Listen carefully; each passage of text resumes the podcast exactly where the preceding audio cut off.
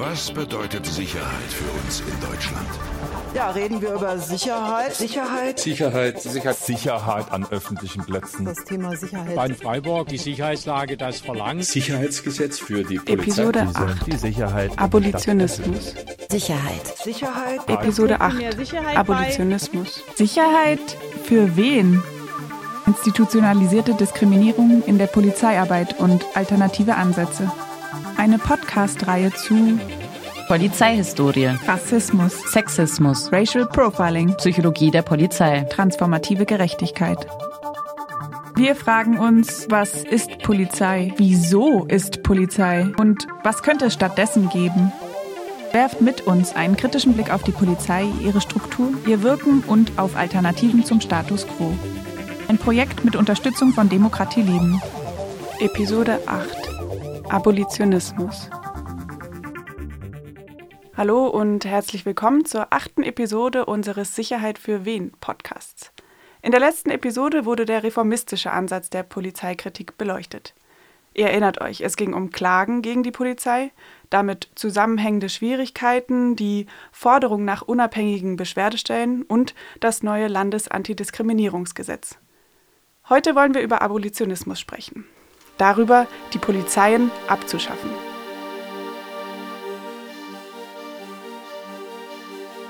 Für die einen mag die Vorstellung einer Gesellschaft ohne Polizei wie eine Utopie erscheinen, also etwas Erstrebenswertes, Wunderbares. Und für die anderen eher wie eine Dystopie, eine pessimistische, auf jeden Fall negative Vorstellung zukünftiger Gesellschaftsordnung. Um das Ganze aus dem Fiktiven in die Wirklichkeit zu holen, betreiben wir in dieser Folge also quasi einen Realitätscheck. Was für Gründe gibt es, die Polizei abzuschaffen? Wieso ist das notwendig und was ist dabei zu beachten? Hierzu hat das Rechercheteam der heutigen Episode einige Interviews geführt. Unter anderem mit Tobias Singelnstein, Professor für Kriminologie an der Ruhr-Universität Bochum, dessen Studien zu Beschwerde- und Kontrollmöglichkeiten in Bezug auf die Polizei in der letzten Episode schon erwähnt wurde. Ebenso schon erwähnt und heute zu Wort kommt Semin Javabre, eine Politikwissenschaftlerin, die in diversen antirassistischen und abolitionistischen Bewegungen organisiert ist. Aber fangen wir von vorne an. Jetzt sitzen mit mir hier die Recherchemenschen dieser Episode, Arthur und Silvan. Hi. Hallo, hallo. Wie habt ihr euch denn dem Thema genähert oder womit wollen wir starten? Ja, also wir haben uns äh, das Thema Abolitionismus mal angeschaut und wollten so ein bisschen ähm, einen größeren Bogen schlagen. Abolitionismus, das hat nicht erst angefangen mit Polizei und Polizeikritik, sondern es gibt wirklich eine, eine lange Bewegung, ähm, eine lange Geschichte von Bewegung gegen gewaltvolle, unterdrückerische Institutionen und Praktiken in unserer Gesellschaft, in verschiedenen Gesellschaften. Genau damit haben wir erstmal angefangen. Wir wollten uns erst erstmal geschichtlich anschauen, dann ein paar aktuelle Diskurse zu Polizeiabolitionismus reinschauen, mit verschiedenen AkteurInnen ähm, so Bewegung, aktuelle soziale Bewegung zur Polizei, zu Polizeiabschaffung und Strategien diskutieren und am Ende ja vielleicht so ein bisschen den Ausblick wagen. Okay, klingt spannend. Was also kann man unter dem Begriff verstehen, Abolitionismus? Und wo wird er benutzt? Abolitionismus oder das Wort Abolition kommt aus dem Lateinischen und bedeutet wortwörtlich übersetzt Abschaffung oder Aufhebung. Historisch betrachtet richtete sich die größte und erfolgreichste Abolitionsbewegung ab etwa 1780 gegen die Sklaverei in den USA. Abschaffung oder Überwindung der Polizei bei gleichzeitigem Aufbau alternativer Strukturen für Problem- und Konfliktbehandlung. Das ist die Idee. Hinterfragt werden soll die Bestrafungslogik und das Strafrecht als Teil der kapitalistischen Gesellschaftsordnung. Dabei gilt es, den Fokus auf soziale Veränderungen und Bildung zu setzen und beispielsweise medizinische oder psychologische Unterstützungsstellen auszubauen oder flächendeckenden sozialen Wohnungsbau zu erwirken. Kostenloser Nahverkehr könnte auch eine Möglichkeit sein. Also Abschaffung bedeutet gleichzeitig immer, ist in Zusammenhang mit, wir bauen aber auch etwas Neues auf. Genau. Es geht nicht darum, durch Abschaffung Lehrstellen zu schaffen, sondern diese Lehrstellen mit Inhalten, mit sinnvollen, nachhaltigen Inhalten in unserer Gesellschaft zu füllen. Eine Bewegung, die hier auch in den letzten Jahren, Jahrzehnten immer mal wieder äh, auf sich aufmerksam gemacht hat, ist der Gefängnisabolitionismus. Da werden wir auch heute nochmal so ein bisschen tiefer drauf eingehen, einfach um da so ein bisschen ähm, ja, Lehren draus zu ziehen, da einen Blick drauf zu werfen. Aber ich möchte gerne ein äh, Zitat jetzt zum Einstieg kurz vorlesen und zwar aus einem Gefängnisabolitionismus-Manifest, also ein Manifest, das geschrieben wurde von Menschen, die sich von innerhalb oder außerhalb von Gefängnissen dafür einsetzen, dass diese Institutionen abgeschafft werden. Die schreiben, historisch betrachtet hat eine abolitionistische Haltung ihren Ausdruck in der Forderung nach Abschaffung von Praktiken und Institutionen gefunden, in denen der Mensch ein geknechtetes, ein verächtliches, ein wertloses Wesen ist. Es geht darum, diese Institutionen zu überwinden und abzuschaffen. Und wir wollen uns heute in diesem Podcast halt genauer damit beschäftigen, inwiefern die Polizei eine solche Institution ist und was es bedeuten könnte, die Polizei auch als eine solche abzuschaffen, das zu fordern, das als eine Utopie zu formulieren.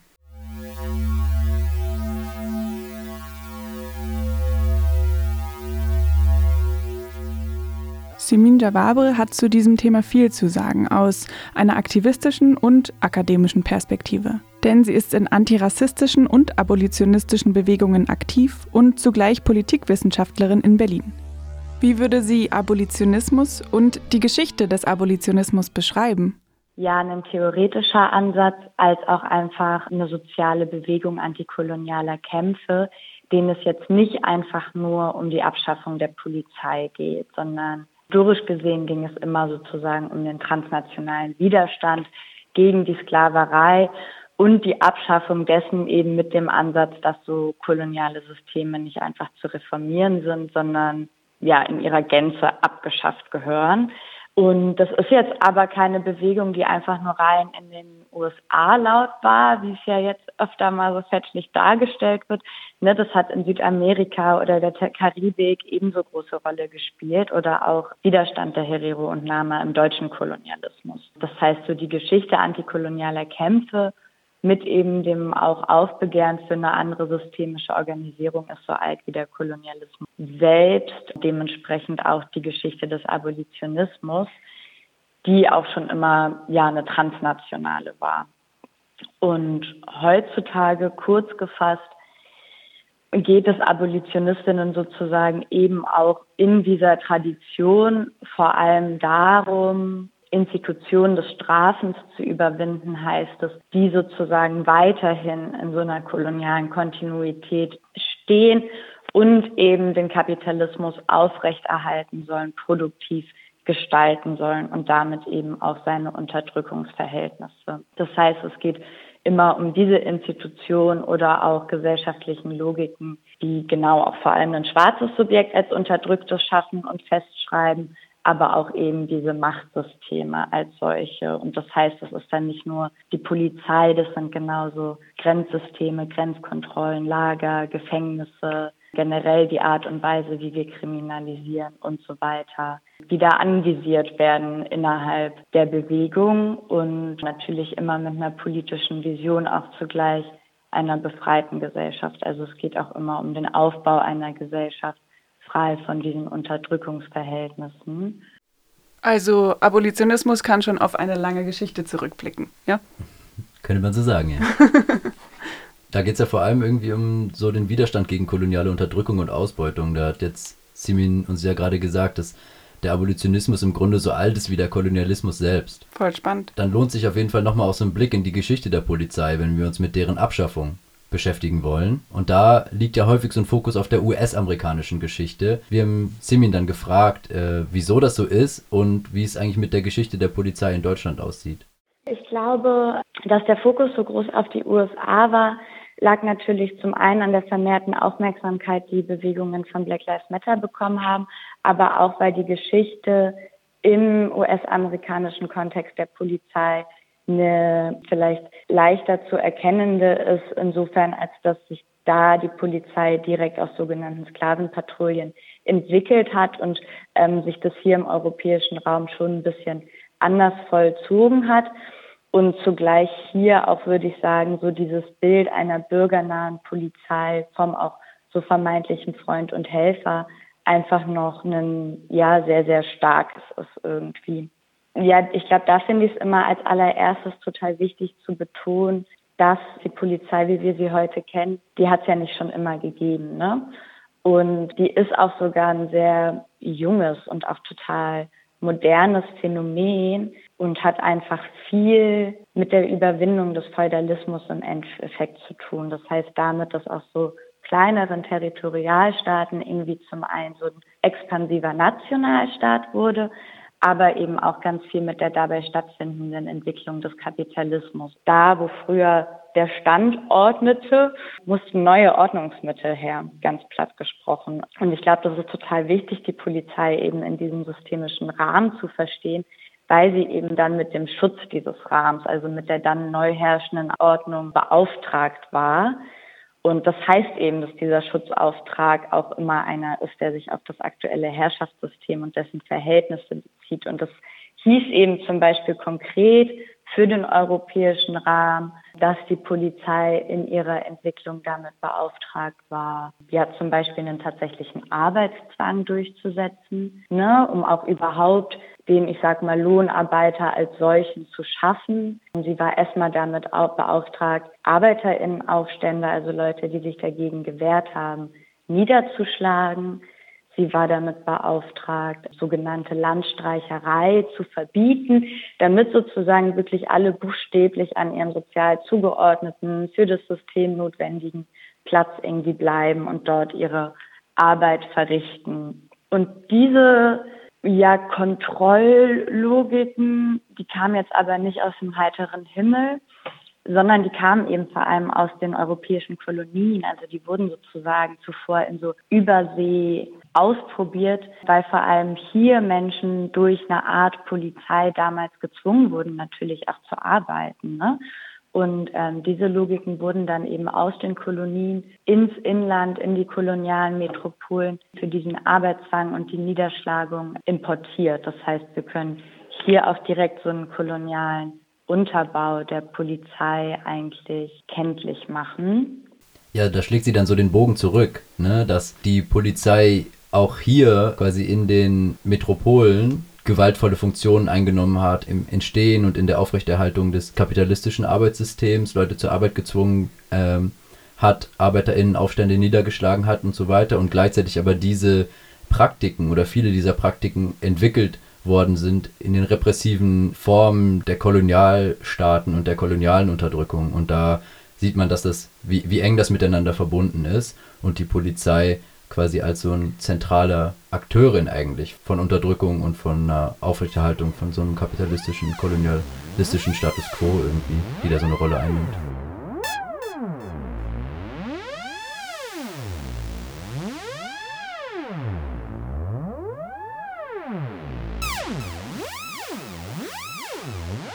Wir beobachten, dass auch in den letzten Jahren die Kritik an der Polizei in Deutschland lauter geworden ist. Es scheint klarer zu werden, es gibt ein Polizeiproblem in unserer Gesellschaft.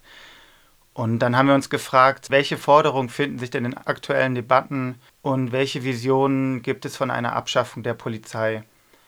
Und dann sind wir auf Tobias Singelnstein gestoßen, der ist Professor für Kriminologie an der Ruhr-Uni Bochum und untersucht Beschwerde- und Kontrollmechanismen in Bezug auf die Polizei und den Umgang rechtswidriger Gewaltanwendung durch Polizeibeamtinnen im Dienst. Das war der, der in der letzten Sendung schon manchmal zitiert wurde, dass zwei Prozent von Beschwerden oder Anzeigen gegen die Polizei bloß zwei Prozent zu einer Verurteilung führen, richtig? Genau, das muss man sich mal vor Augen führen lassen. Das ist ja eine extrem niedrige Zahl und ja, die Untersuchung läuft. Äh, diese Studien haben auch wirklich einen Impact in so der gesellschaftlichen Debatte äh, zur Polizei. Und wir haben ihn halt angerufen und waren so, okay, ist das ein Ab Abolitionist? Kann der uns da weiterhelfen mit seiner wissenschaftlichen Perspektive? Eingangs haben wir ihn natürlich mal fragen wollen, worin er die gesellschaftliche Aufgabe der Polizei sieht. Ich glaube, dass es schon so ist, dass die Polizei, einfach weil sie rund um die Uhr verfügbar ist, halt so eine Art Instanz ist, die im Notfall gerne dazugerufen wird. Ne? Wenn, wenn man selber nicht mehr weiter weiß, sich nicht zu helfen weiß, dann, dann ruft man die Polizei und die Polizei ist auch selber draußen auf der Straße unterwegs. Sie hat also bei eiligen Sachen so eine Art Allzuständigkeit. Und es führt dazu, dass sie ähm, in viele Probleme und Konflikte und Situationen involviert wird, aber sie begegnet diesen Situationen ja nur relativ kurzfristig, also ein paar Stunden vielleicht im Höchstfall. Und das heißt, äh, die Polizei ist eigentlich überhaupt nicht in der Lage, die Probleme, die vielleicht hinter solchen Situationen oder Konflikten stehen, tatsächlich sinnvoll zu bearbeiten oder gar zu lösen, sondern sie kann die im Prinzip nur verwalten und diese Situation, zu der sie dazukommt, eben ein Stück weit beruhigen, klären oder mit ihrer Position halt in die eine oder andere Richtung entscheiden. Aber so Dinge wie Armut, Wohnungslosigkeit, Drogenabhängigkeit oder andere soziale Probleme, psychische Probleme, die kann die Polizei naturgemäß nicht lösen, sondern da braucht es einfach andere Instanzen in der Gesellschaft für. Und daran anschließend äh, stellt sich ja die Frage, wie, wie läuft so eine Verwaltung ab? Die Polizei ist ja eigentlich nur eine Behörde, aber gleichzeitig äh, bekommt sie ein staatliches Gewaltmonopol übertragen. Was geht denn also mit einer polizeilichen Problemverwaltung einher? Wenn man eine Institution wie die Polizei mit einer Gewaltbefugnis ausstattet, also sie rechtlich dazu befugt, in bestimmten Situationen Gewalt einzusetzen, dann kauft man sich eben auch die ganzen Probleme ein, die damit verbunden sind. Und dazu gehört eben auch, dass äh, wenn die Polizei sowas dann im Alltag macht, täglich hundertfach, vielleicht tausendfach in Deutschland, dann passieren dabei natürlich Fehler, dann werden dabei die rechtlichen Grenzen überschritten, dann gibt es auch Missbrauch. Ja? Also eine Polizei, die Gewalt anwendet und dabei immer rechtmäßig handelt, das äh, ist eine utopische Vorstellung, das äh, wird es einfach nicht geben. Die Polizei erfüllt ähm, jedenfalls eine wesentliche gesellschaftliche Funktion, nicht nur weil sie Alltagsprobleme löst, sondern auch weil sie die soziale Ordnung reproduziert und deshalb kann man sie, glaube ich, aus unserer Gesellschaft ähm, nicht wegdenken, ohne zu diskutieren, was dann anstelle dessen treten soll oder wie sich Gesellschaft angesichts dessen verändern müsste.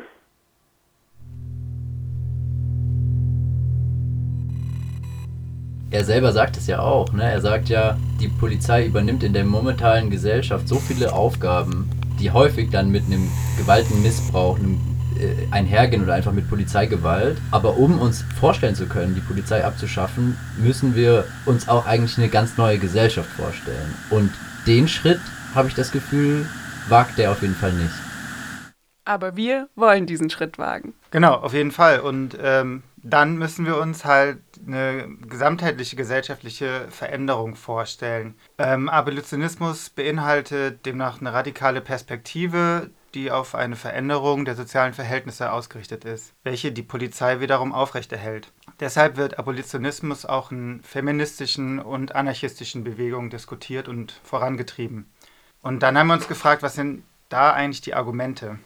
Ja, zum Beispiel Angela Davis, äh, schwarze Bürgerrechtlerin und Revolutionärin aus den USA, die argumentiert, dass Abolition im Grunde eine feministische Strategie ist und dass in diesen abolitionistischen Forderungen, die jetzt äh, ja lauter werden, ganz zentral die Einflüsse von feministischen Theorien und, und auch feministischer Praxis zu, zu finden ist. Und das Verständnis ist eben maßgeblich geprägt ähm, von Frauen, trans, nicht-binären und queeren Menschen of Color. Und das finde ich immer wichtig zu benennen, weil das eben auch kein Zufall ist, da das Personen sind, die sozusagen im strafenden Staat einfach einer besonderen Gefährdung ausgesetzt sind, also die an einer gefährlichen Schnittstelle leben von sowohl staatlicher und zum Beispiel sexualisierter Gewalt und deswegen auch zu dem Schluss kam, dass diese Art von Gerechtigkeit da gar keine Lösung für sie darstellt, sie viel eher sogar zusätzlich bedroht. Eine der Alternativen zur staatlichen Intervention sind hm, sogenannte Modelle von transformativer Gerechtigkeit und oder gemeinschaftlicher Verantwortungsübernahme. Diese, also transformative Gerechtigkeit, werden wir auf jeden Fall in der nächsten Episode noch beleuchten. Mich würde jetzt noch interessieren, warum sind denn diese Ansätze wichtig und was ist der Unterschied zur Polizeilogik? Das ist sehr wichtig, weil das Ansätze sind, die nicht Räume oder Orte oder Personen ähm, per se als sicher oder unsicher, unbedenklich oder gefährlich oder so darstellen, aufgrund ihrer Race, Staatsbürgerinschaft oder Klassenzugehörigkeit, sondern eben auf diesen Aufbau sozialer Beziehungen gehen, als Ziel, als auch als Methode gegen Gewalt.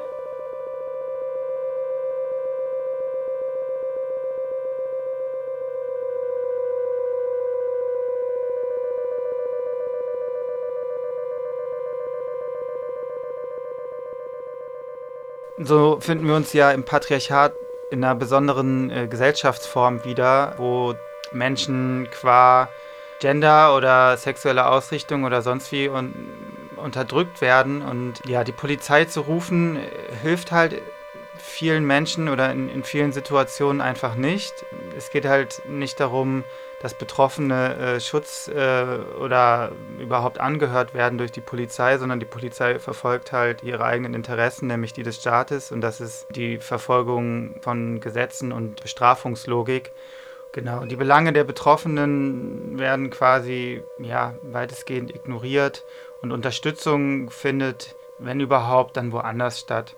Jetzt kommt halt noch die intersektionale Perspektive dazu, nämlich wenn Menschen mehrfach betroffen von Diskriminierung sind wie Women of Color, dann laufen sie sogar noch eher Gefahr, von Polizistinnen nicht geglaubt oder schlecht behandelt zu werden. Simin äh, spricht da von der differenziellen Logik der Polizei.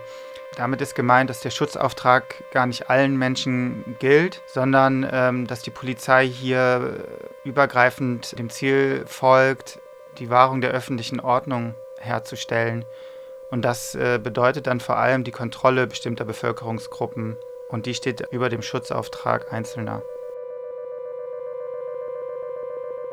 Ganz anders ist die Perspektive ja zum Beispiel beim Awareness-Team. Das hatten wir eingeladen zum Podium, wo es um die Fundment der Polizei geht. Bei denen ist es immer sehr, sehr wichtig, die Perspektive von einer einzelnen Person in den Vordergrund zu stellen. Weiß nicht, ist mir jetzt in dem Zusammenhang gerade nochmal und ich finde, wenn wir über Diskurse zur Polizeikritik sprechen, dann sollten wir auf jeden Fall aber auch über anarchistische Strömungen sprechen. Wie wird denn die abolitionistische Debatte durch anarchistische Perspektiven erweitert? Anarchismus versucht ja vor allem Herrschaftssysteme und Strukturen, die Menschen unterdrücken, zu hinterfragen und weitestgehend auch abzuschaffen.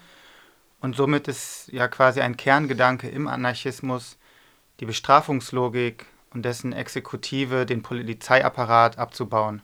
Daher gab es schon immer die Forderung von Anarchistinnen, Polizei und Gefängnis abzuschaffen.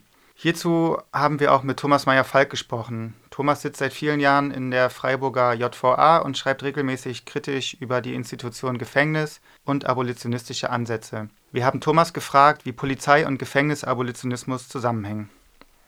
Also Polizei und Gefängnisse in der Gegenwart, davon sprechen wir, bedingen aus meiner Sicht einander. Das heißt, die Polizei macht in der Regel, wenn wir jetzt mal von Präventionsaufgaben absehen, äh, klassische Strafverfolgung. Das heißt, sie tritt dann in Erscheinung, wenn irgendwo eine Straftat angezeigt oder behauptet wird, es wäre eine Straftat begangen worden und ist letztlich der Vorläufer und der Vorarbeiter für das Gefängnis, weil im Gefängnis werden dann diese Leute abgeladen, die zuvor von der Polizei festgenommen wurden.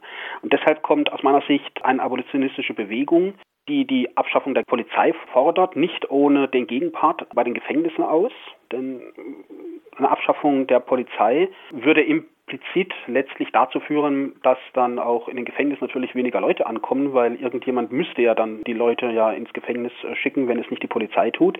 Deswegen Abschaffung der Polizei bedeutet in der Konsequenz auch eine Abschaffung der Gefängnisse, aber auch umgekehrt. Menschen, die für die Abschaffung der Gefängnisse streiten, müssen, und das ergibt sich dann auch aus entsprechenden Initiativen, für eine Abschaffung der Polizei streiten. Ja, finde ich auf jeden Fall einen spannenden Punkt. Ich weiß nicht, ich habe früh mal was gehört von wegen Gefängnisse abschaffen, also so persönlich in meinem Leben. Jetzt mehr und mehr halt zu Polizei abschaffen. Aber jetzt so diese Zusammenkunft, also wenn ich die Polizei abschaffen will, dann muss ich auf jeden Fall auch die Gefängnisse abschaffen, war für mich jetzt gerade nochmal voll cool zu hören von ihm. Und da ist ja auch so ein recht spannender Zusammenhang. Wenn wir uns die Gefängnispopulation in den Staaten angucken, sind da ja proportional viele vor allem POC-Personen, schwarze oder migrantische Personen im Vergleich zur Gesamtbevölkerung Insassen. Und in Amerika wird auch vom industriellen Gefängniskomplex gesprochen. Und das beschreibt so die Kontinuität von der Sklavenhaltung auf Plantagen bis in die heutige Zeit, dass vor allem schwarze Menschen herhalten müssen, um in der kapitalistischen amerikanischen Gesellschaft möglichst günstig oder umsonst zu produzieren. Und generell lohnt sich ein Blick in die amerikanische Gesellschaft, ja auch hinsichtlich Polizeiabolitionismus. Ja, ich denke, in den USA ist das einfach nochmal besonders.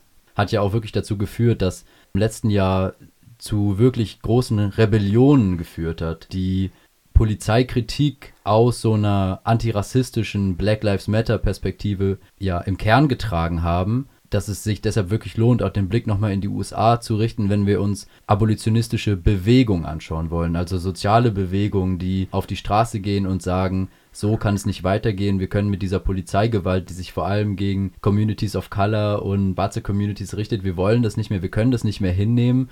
Und das hat dann wiederum auch Bewegungen auf der ganzen Welt inspiriert.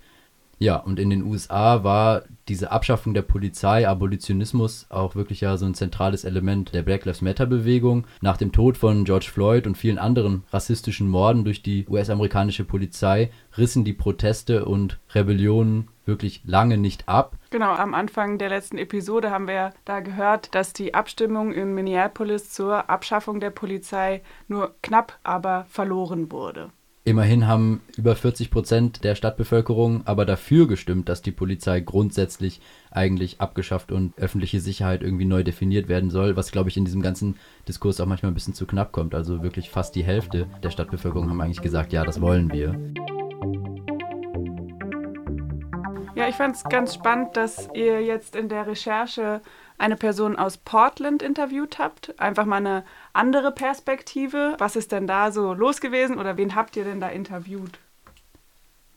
Ja, wir haben Portland ausgewählt oder wollten den Blick nach Portland richten, weil das eine Großstadt an der Westküste ist in den Vereinigten Staaten, wo die Proteste ähm, nach dem Tod von George Floyd mit am heftigsten waren. Über 100 Tage, wo jede Nacht protestiert wurde, jede Nacht große Menschenmengen auf die Straßen gingen, um gegen diese rassistische Ungerechtigkeiten äh, zu, zu, demonstrieren, um gegen die Polizei zu demonstrieren, um auch gegen das Regime Trump, der ja noch an der Macht war, zu dem Zeitpunkt zu, zu protestieren. Und das hat dann dazu geführt, dass Trump da im Endeffekt die Nationalgarde hingeschickt hat, es dort zu sehr viel Polizeigewalt auch gekommen ist und gleichzeitig dort viele Leute sich auch die Frage gestellt haben, okay, wie kann denn so eine Welt, wenn wir hier gegen die Polizei protestieren und sie offensichtlich in unseren Communities nicht für Sicherheit sorgt, wie kann denn eine polizeifreie Welt aussehen? Und wir haben gesprochen mit Steve.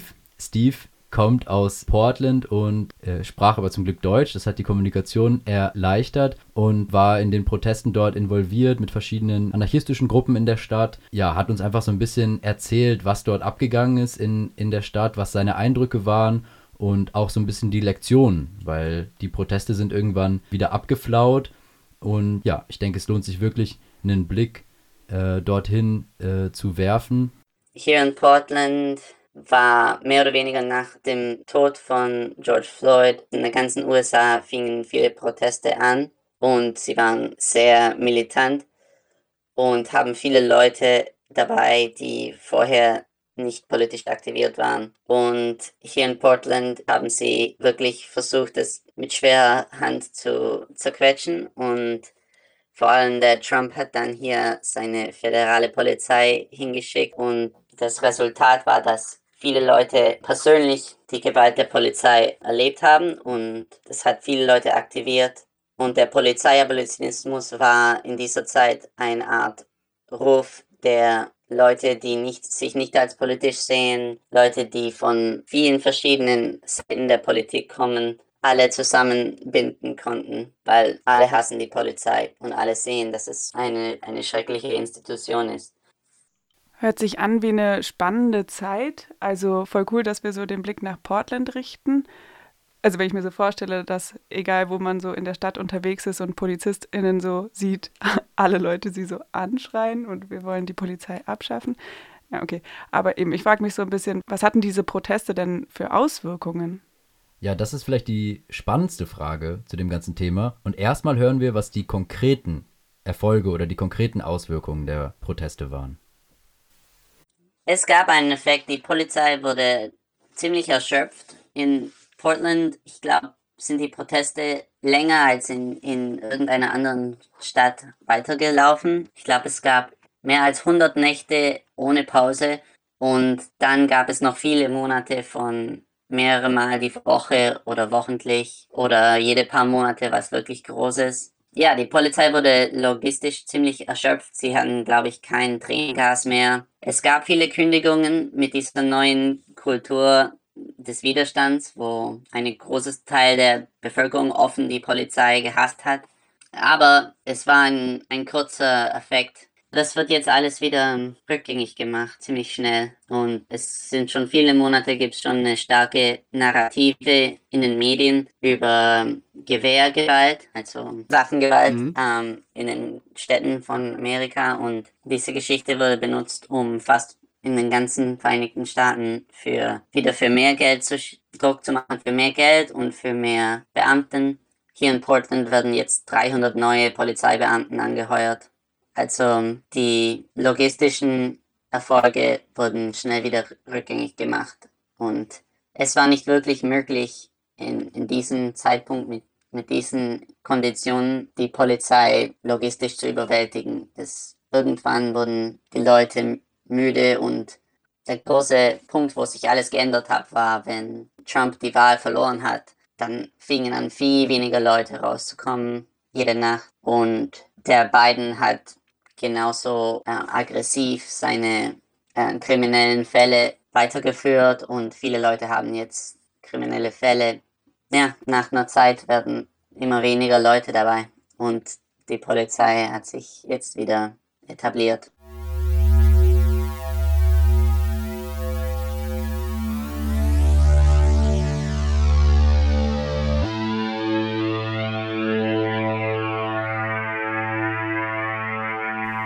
Und was für Schlüsse ziehen die Leute aus Portland und AktivistInnen dort aus dem Sommer 2020? Sie schauen auf jeden Fall nach vorne. Mehr vorbereitet sein für das nächste Mal, weil es wird auf jeden Fall ein nächstes Mal geben. Es ist ganz klar, dass der Biden macht nichts wirklich im Grunde gesehen so anders, als was der Trump gemacht hat. Derselbe Neoliberalismus zieht weiter, dieselbe Grenzpolitik, die Leben der Leute ist genauso schwer, schwierig. Das Einzige, was er macht, ist, er will das alles so behalten und es sieht so aus, als ob Trump es radikal noch weiter ziehen wollte. Klar, dass es mehr Momente der Rebellion geben werden und wir müssen halt von jedem Ausbruch, von jedem Moment, wo, wo man wirklich dieses Experiment weiterführen kann, muss man lernen und für das nächste Mal es anders machen oder besser machen. Irgendwo gab es eine Umfrage und fast 10% der Bevölkerung der Vereinigten Staaten waren in den Straßen während dem Sommer von 2020. Ich glaube, 27 Millionen Leute haben direkt mitgemacht. Und diese Leute, viele von denen sind, ihre Leben sind anders jetzt. Sie haben was anders verstanden. Sie haben sich radikalisiert und haben gesehen, was möglich ist. Hoffentlich können wir auf diesem Wissen jetzt bauen und dann nächstes Mal manche Fehler vermeiden und neue Ideen entwickeln. Das fand ich jetzt irgendwie total neu, also so mal die Portland-Perspektive zu hören. Was habt ihr denn in der Recherche noch so vielleicht auf theoretischer Ebene gefunden, was Grund dafür war, warum ihr euch mit der USA auseinandersetzen wolltet und der Black Lives Matter-Bewegung? Um die Black Lives Matter-Bewegung zu verstehen, muss man vielleicht generell sich die US-amerikanische Gesellschaft nochmal anschauen, denn die unterscheidet sich äh, in einigen Punkten schon erheblich von der Gesellschaft in zum Beispiel Deutschland. In den USA gibt es viele verschiedene Institutionen, die ineinandergreifend die Gesellschaft polizieren. Selbst äh, wenn eine städtische Polizei abgeschafft wird, dann gibt es immer noch andere Behörden wie die Nationalgarde, die U-Bahn-Polizei, Universitätspolizei, Polizeibehörden umliegender Städte etc., die dann eingesetzt werden. Und was wir auch beobachtet haben bei den Black Lives Matter-Protesten, war, dass selbstorganisierte paramilitärische Gruppen angefangen haben, polizeibefreite und autonome Zonen mit Waffengewalt zu kontrollieren. Die Stadt Minneapolis hat diese monetär sogar noch dabei unterstützt und Belohnungen ausgesprochen, öffentliche besetzte Plätze von Demonstrantinnen zu räumen. In den USA gibt es einen leichten Zugang zu Waffen und die erhebliche soziale Ungleichheit fördert Gewalt durch Schießereien und Raubüberfälle und so weiter. Probleme in der amerikanischen Gesellschaft wie Rassismus oder eben Gewalt durch Waffen, soziale Ungleichheit etc. werden durch die Abschaffung der Polizei eben nicht überwunden, sondern bedarfen einen großen, nachhaltigen gesellschaftlichen Prozess. Die Unterdrückung von Menschen und deren Bedingungen innerhalb der Gesellschaft muss überwunden werden, sonst wird es immer wieder zu Ungleichheit und horizontaler Gewalt zwischen Menschen kommen. Und ich glaube, das ist eine Lektion, die sich auch nicht nur auf den amerikanischen Kontext jetzt beschränken lässt, ne? sondern das ist ja auch allgemein das, was wir am Anfang des Podcasts auch schon gehört haben. Also so Abolitionismus, das ist nicht nur die Abschaffung der Polizei, sondern das ist wirklich auch der Aufbau von alternativen Strukturen, von Strukturen, die die Polizei im Endeffekt überflüssig machen, weil es andere, weniger gewaltvolle Wege gibt, um mit gesellschaftlichen Problemen umzugehen. Und ich denke, das ist vielleicht so echt eine der, der Hauptlektionen, die wir aus dem Blick nach Portland mitnehmen können. Cool, dann lasst uns doch einfach wieder auf die Bewegung nach Deutschland gucken, oder? Ja, gerne. Da haben wir Simin auch äh, zu befragt, was sie so zum aktuellen Stand der abolitionistischen Bewegung hier in Deutschland sagt. Ich glaube, ich sehe zum einen unglaublich viel Potenzial aktuell, weil sich immer wieder neue Allianzen bilden, die zu diesem Themenkomplex arbeiten. Wir haben das bei Migrantifa-Gruppen gesehen. Wir hatten größer Death in Custody auch hier in Deutschland als Kampagne angelegt. Wir haben jetzt die Ihr seid keine Sicherheit-Kampagne. Also das ist ein Themenkomplex, der immer mehr in der deutschen Linken Sichtbarkeit erfährt. Und das war auf jeden Fall vor zwei, drei Jahren noch nicht so. Da, wenn ich gesagt habe, ich bin Abolitionistin, konnten Leute erstmal damit nicht so viel anfangen. Ne? Äh, das ist schon, das ist schon positiv, würde ich auf jeden Fall sagen. Das liegt aber auch daran, dass die Repressionen auch zum Teil immer stärker werden. Und deswegen kann ich das auch nicht nur positiv darstellen. Also die Polizei hat in den letzten Jahren immer mehr Befugnisse bekommen, liegt ein krasser Aufbau der Polizei irgendwie da, trotz dessen, dass allein in den letzten paar Wochen in Deutschland drei junge Menschen erst durch sie ermordet wurden. Der neue Koalitionsvertrag sieht ebenso einen Ausbau an Überwachung und Polizei vor. Linke und progressive DenkerInnen und KämpferInnen wurden sehr stark kriminalisiert in den letzten Jahren. Ich glaube, da wo Unterdrückung ist, ist eben auch immer Widerstand und dass sich jetzt so viele Menschen neuartig zusammentun, hat eben auch mit diesen Entwicklungen zu tun. Also haben wir jetzt gehört, dass auch in Deutschland eine abolitionistische Bewegung wächst. Gleichzeitig gibt es aber auch mehr Repression und einen Ausbau der polizeilichen Macht, zum Beispiel durch neue Polizeigesetze. Was können denn jetzt konkrete Schritte in Richtung einer polizeifreien Gesellschaft sein? Was da erstmal einfällt, sind so kleinteilige Reformen, die so Schritt für Schritt vorgehen. Und Tobias Singelstein listet einige Reformen auf, die aus seiner Sicht aktuell im Raum stehen, um mit dem Polizeiproblem umzugehen.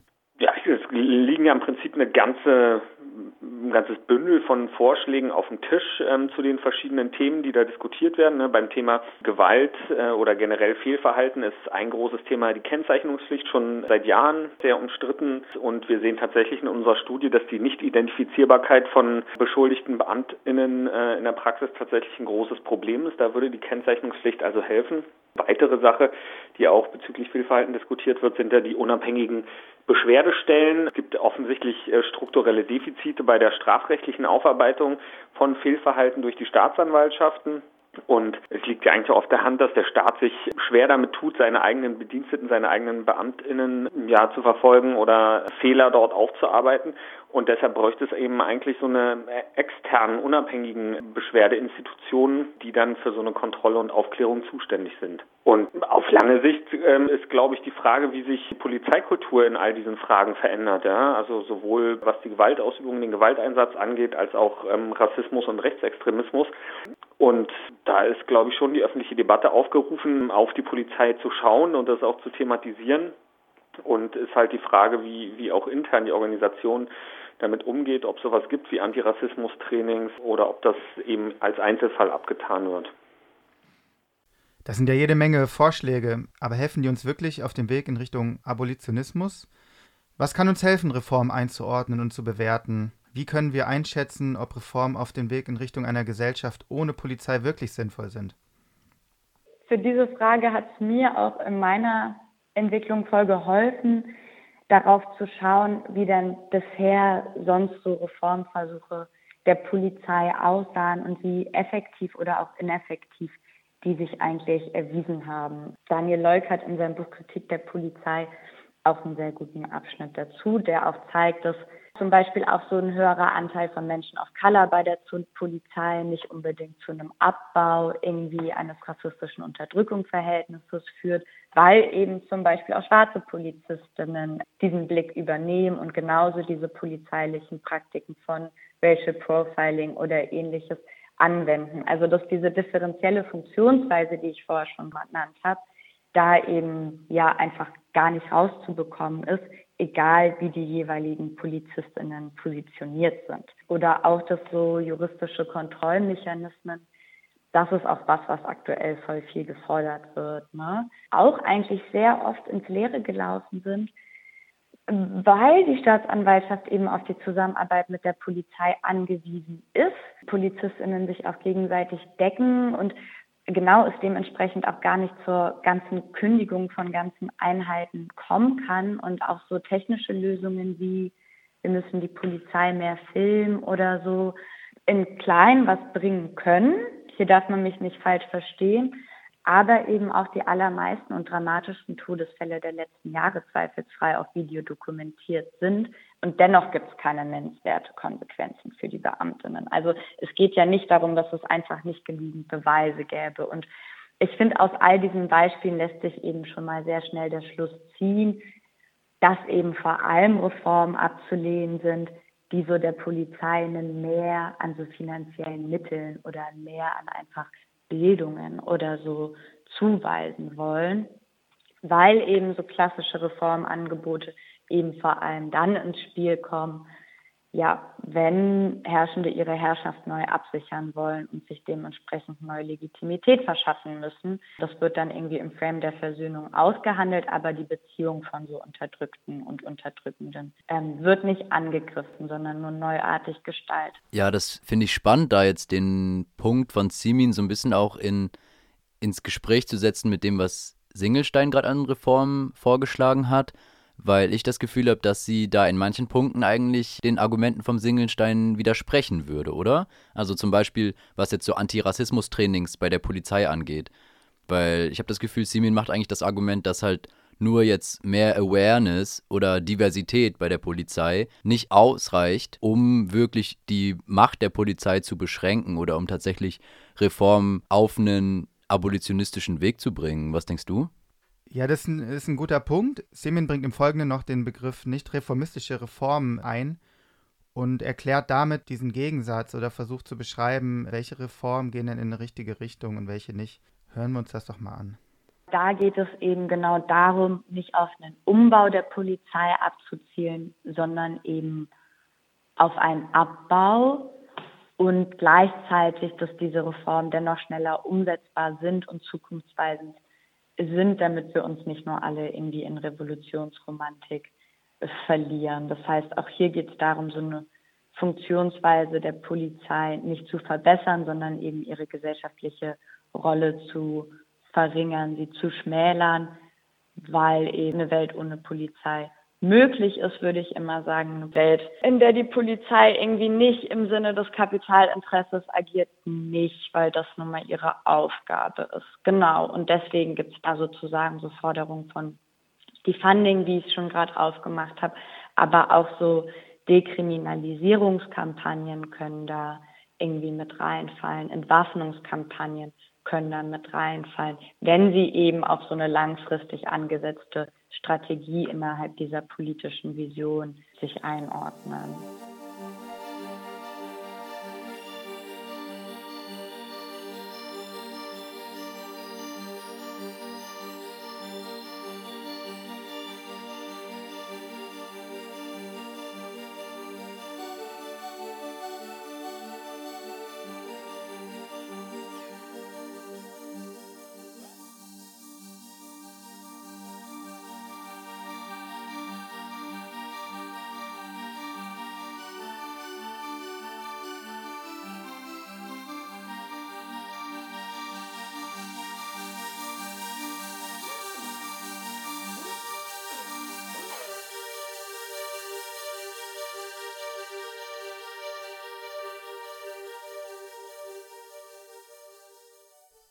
Wir haben uns einem spannenden Teilaspekt von Polizeiabbau schon in dieser Podcast-Reihe gewidmet, dem Defundment. Auch Simin nimmt darauf Bezug und erklärt, warum das wichtig für diese Bewegung ist. Sie gibt auch ein Beispiel aus den USA, wie das konkret aussehen könnte. Der Ansatz ist zu sagen, okay, die Polizei ist in allen möglichen Bereichen unseres Lebens vertreten. Sie soll ja echt ganz schön viel stemmen. Ne? Wir sollen die irgendwie bei Beziehungskonflikten anrufen, bei psychischen Notfällen, bei Autounfällen, bei sexuellen Übergriffen, wenn der Nachbar zu laut ist, Wohnungslosigkeit etc. etc. Also ja wirklich bei allem. Aber wie schon gesagt, die Polizei erfüllt wenn wir sie dann, wenn wir zu den Menschen gehören, die sie dann in diesen Situationen rufen, ja nicht grundlegende Bedürfnisse, insofern als dass sie uns ja nicht helfen können. Also nicht helfen können, diese Gewalt zu verarbeiten, noch dass sich äh, diese Gewalt wiederholt, noch dass sie überhaupt stattfindet, noch dass zukünftige Schäden verhindert werden können. Und deswegen soll sozusagen Geld von der Polizei abgezogen werden. Und genau über diese Mechanismen sollen eben diese Teilbereiche der Polizei ausgegliedert werden, anderen Strukturen in die Hand gegeben werden und darüber sollen zum einen Räume dekriminalisiert werden, weil der Akteur der Kriminalisierung einfach ausgegliedert ist und es soll auch Macht darüber dezentralisiert werden.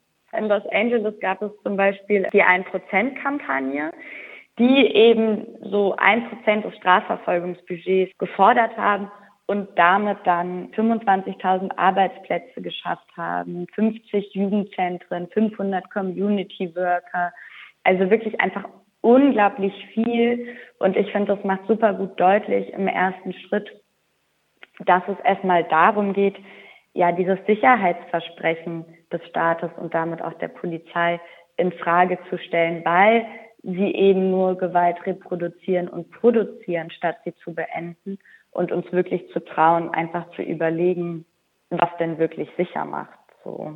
In Los Angeles wurde also ein Prozent vom Etat von der Polizei abgezogen und in andere Dinge gesteckt. Und dadurch wurden 25.000 Stellen, 50 Jugendzentren und vieles mehr eingerichtet ziemlich crazy. Also meint für mich irgendwie, dass Defundment als Zwischenschritt zu Abolish the Police gesehen wird. Wir beginnen also damit, die Geldmittel umzuverteilen, haben aber stets das Ziel, die Abschaffung im Visier.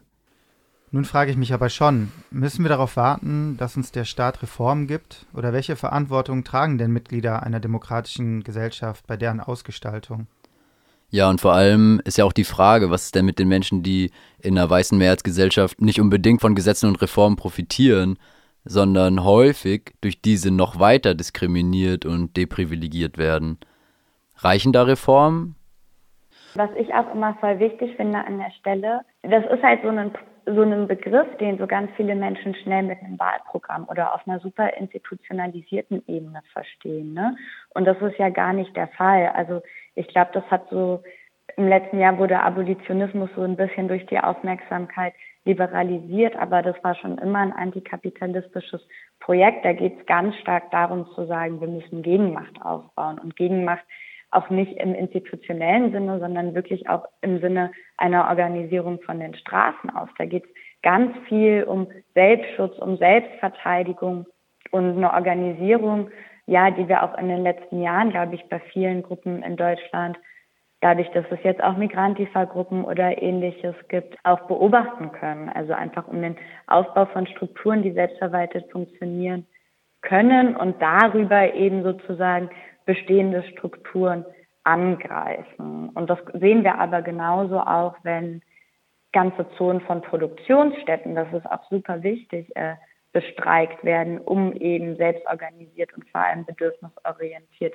in diesem zu arbeiten. Also genau das sind diese Forderungen auch. Es reicht also nicht, Abolitionismus als eine Veränderung zu verstehen, die durch staatliche Reformen allein zu erreichen ist. Es braucht also Strukturen, die sowohl in unseren Nachbarschaften Konflikte anders lösen können als durch das Herbeirufen der Polizei. Aber es geht auch um größere systemische Fragen, zum Beispiel darüber, wie in unserer Gesellschaft gearbeitet wird und wie Reichtum verteilt wird. Abolitionismus ist für Simin auch ein Teil einer antikapitalistischen Perspektive, neben Antikolonialismus, Antirassismus und Antisexismus.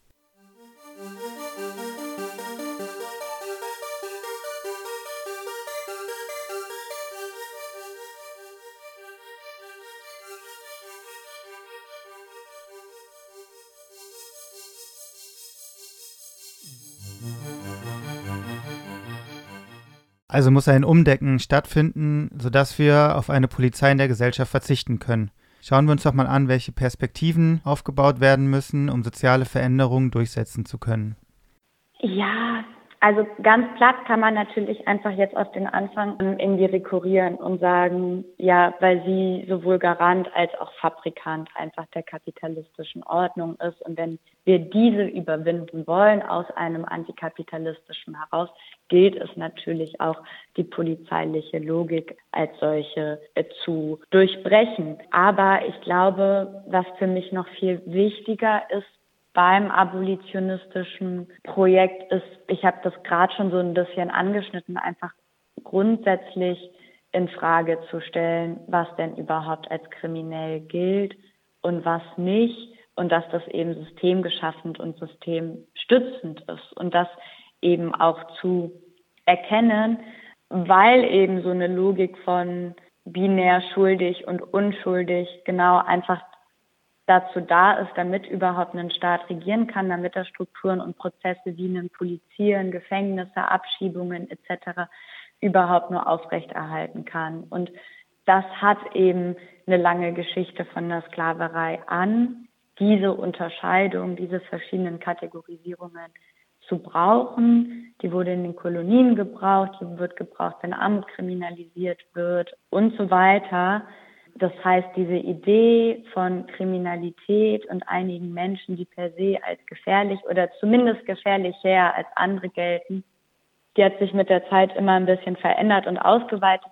Die ist nicht da, aber ist an sich bis heute geblieben und sehr, sehr wirksam und produktiv. Und wenn wir eben zu Gilmore halten, eine große abolitionistische Theoretikerin, dann handelt jeder Mensch mal mehr oder weniger gewaltvoll.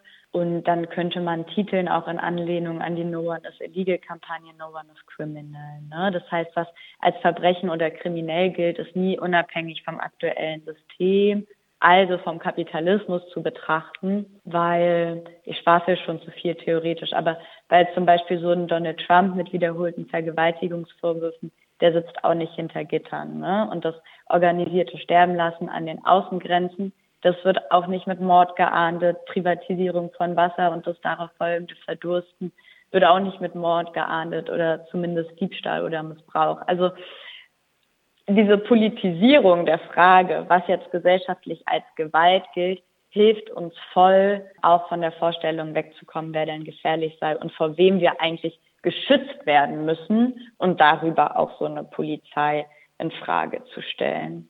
Und nicht ohne Grund das vielleicht auch noch an dieser Stelle heißt es deswegen auch immer in abolitionistischer Theorie, Abolition means Class War, ne? weil es eben auch darum geht, dass uns allen der gleiche gesellschaftliche Reichtum zusteht, dass Kriminalität nie random passiert, sondern eben dann, wenn Grundbedürfnisse nicht getilgt werden. Und das ist eben ein systemisches Problem, dass wenigen Menschen fast alles zusteht und der großen Mehrheit quasi nichts und sich dann Dinge über andere Umwege geschaffen werden müssen. Und deswegen soll eben dort angesetzt werden. Wenn wir nun also die Zusammenhänge verstehen und Polizei, Abolitionismus in einen gesamtgesellschaftlichen Kontext einordnen können, dann kommt für uns eigentlich nur noch die Frage, wann geht's los? Oder was braucht es, damit Abolitionismus eine schlagkräftige Bewegung werden kann? Ja, ich glaube, dass sich da vielleicht auch nochmal ein Blick in die USA lohnt. Und zwar ein paar Tage nachdem ich das Interview mit Steve geführt hatte, hat er mir nochmal eine Sprachnachricht geschickt, um nochmal eine zentrale Erkenntnis zu berichten. For me, the by far the most like inspiring and für mich war die inspirierendste und neue Sache während der George Floyd-Aufstände, dass Menschen die Colorline, also eine sozial gelesene Trennung zwischen Menschen verschiedener Hautfarben, durchbrochen haben. Sie haben den Handel mit Weißsein abgelehnt. Ein großer Teil weißer Menschen hat sich schwarzen proletarischen Menschen angeschlossen. Und das hat dazu beigetragen, dass der Aufstand so kraftvoll wurde. Viele Weiße haben gesagt, dass sie den Deal nicht annehmen möchten, ein vergleichsweise besseres Leben zu bekommen, während andere leiden und sterben müssen. Es ging darum, in Solidarität und als Komplizinnen mit den unterdrückten Menschen zu stehen und diese Scheiße für alle zum Fall zu bringen. Die Idee einer kollektiven Befreiung war für mich eines der wichtigen Elemente der George Floyd-Proteste. Takeaway for me from from the George Floyd uprising.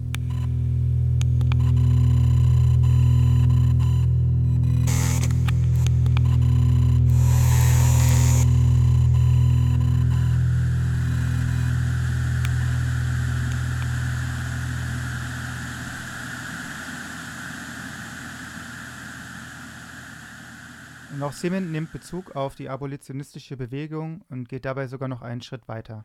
Ich glaube, was viele noch verstehen müssen, was uns noch so ein bisschen hindert daran, so großes Potenzial, glaube ich, auszuschöpfen, ist ein Verständnis davon, dass wir alle von der Polizei betroffen sind und dass ein Leben ohne diese Institutionen und Logiken ein besseres Leben für uns alle ist und nicht nur für jene, die irgendwie als normabweichend gelten und so. Ne? Also es ist keine Frage von, wenn du mit BPOC-Personen solidarisch sein willst, bist du gegen die Polizei, sondern nein, wir müssen auch zu der Erkenntnis kommen, dass eben so weiße Menschen durch die Anwesenheit der Polizei diszipliniert werden, weil sie auch darüber vermittelt bekommen, wer oder was als gefährlich gilt. Ne? Die werden nicht in eine direkte Täterschaft gedrängt oder ähnliches, aber die verhalten sich auch entsprechend der Polizei. Und natürlich ist das eine Betroffenheit, die viel positiver aussieht als bei Menschen, die irgendwie als normabweichend gesehen wird.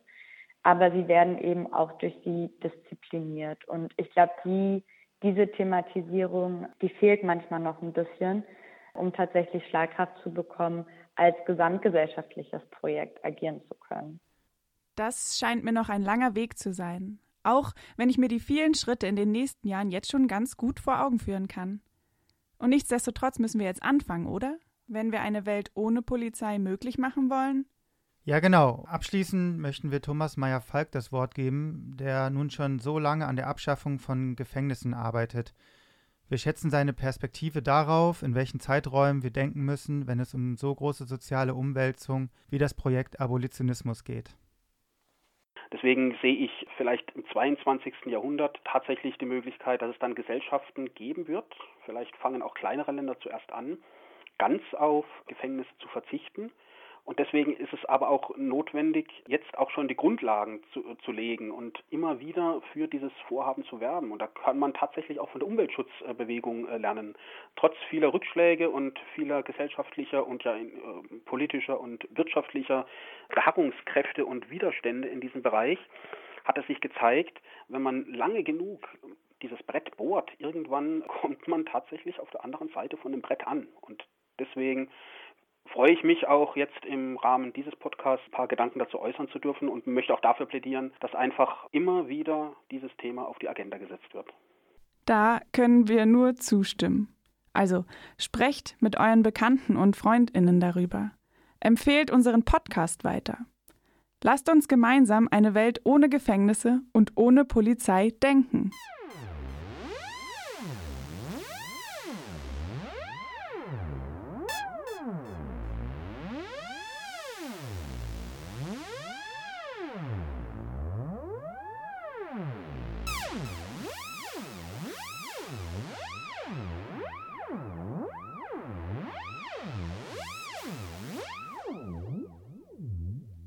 Damit sind wir am Ende dieser Episode angekommen.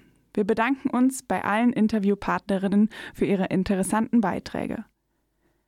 Wenn ihr noch mehr Input zur Abschaffung der Polizei braucht, ist eine Veranstaltung von Analyse und Kritik sehr zu empfehlen. Die hat im April diesen Jahres stattgefunden und trägt den Titel Warum wir die Polizei abschaffen müssen und wieso Diversity allein nicht ausreicht. Das kann man sich bei YouTube anschauen. Wir verlinken den Link unten. Außerdem einen großen Dank an das Rechercheteam dieser Episode. In der nächsten Episode wird es um transformative Gerechtigkeit gehen. Wir schauen uns also ein Konzept an, mit dem wir schon jetzt anfangen können, unsere Gesellschaft auf eine Zeit nach der Polizei vorzubereiten. Vielen Dank fürs Zuhören und bis zum nächsten Mal. Das war Sicherheit. Sicherheit. Sicherheit. Sicherheit. Sicherheit für wen? eine Podcast-Reihe zu institutionalisierter Diskriminierung in der Polizeiarbeit und alternativen Ansätzen. Das war Episode 8 Abolitionismus. Jederzeit nachhörbar auf rdl.de/slash Polizeigewalt. Ein Projekt mit Unterstützung von Demokratie Leben.